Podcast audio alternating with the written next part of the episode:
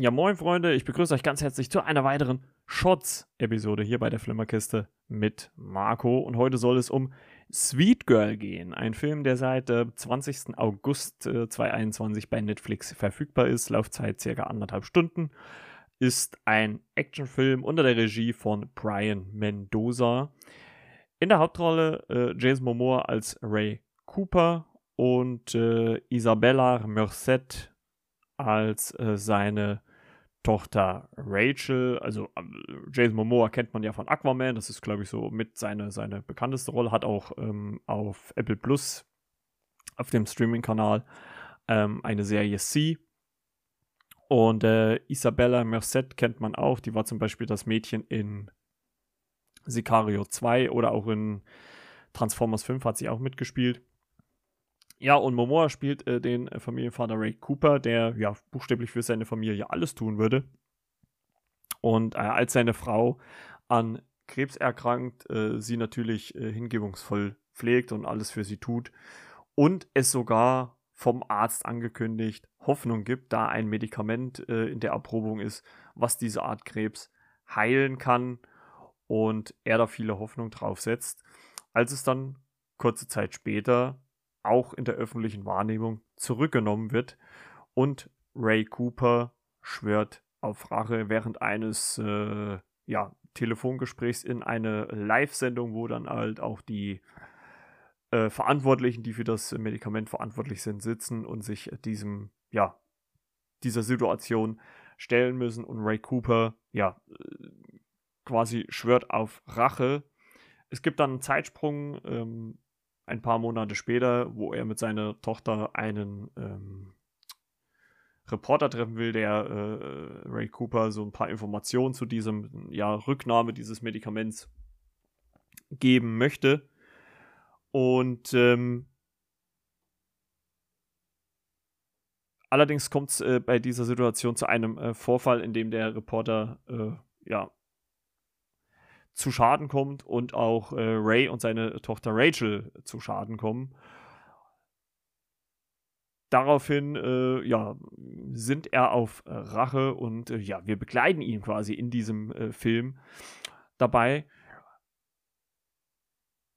Und am Ende gibt es natürlich noch einen Twist, der, den nehme ich natürlich nicht vorweg, weil der schon so ein ziemlich großes Aha-Erlebnis ist. Und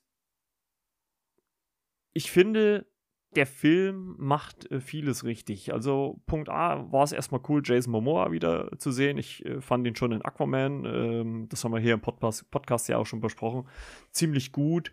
Ähm, hier hat ja auch eigentlich eine, eine recht coole Rolle, muss ich sagen. Also er hat schon so eine, so eine Präsenz, die ich schon ziemlich cool finde.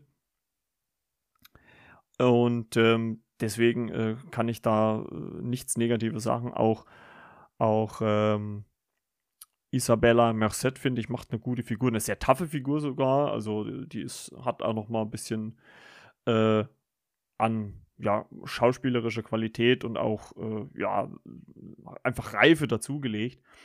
Und was ich auch positiv finde an dem Film, ist einfach auch die Bilder, also äh, dafür, dass es eine Netflix-Produktion ist und das wird ja auch oft genug kritisiert, sind die Bilder, finde ich, ziemlich hochwertig es ist natürlich kein Actionfilm, der, ja, wo, wo Häuser und sonst was in die ähm, Luft fliegen. Es ist eher auf einer reduzierteren Weise, aber nicht so, dass man denkt, Mensch, die haben auf Sparflamme gekocht, sondern es ist einfach, finde ich zumindest, realistischer gehalten und das kann ich auch durchaus nachvollziehen.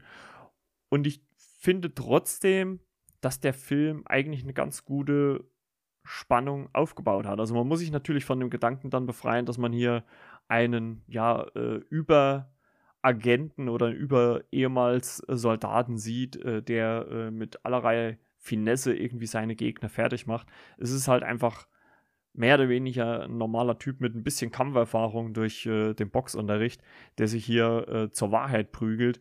Und mehr oder weniger ist das gar nicht. Also man muss das halt einfach so hinnehmen, wie es ist. Und deswegen finde ich eigentlich gar nicht, dass man auf den Film so sehr drauf haben müsste.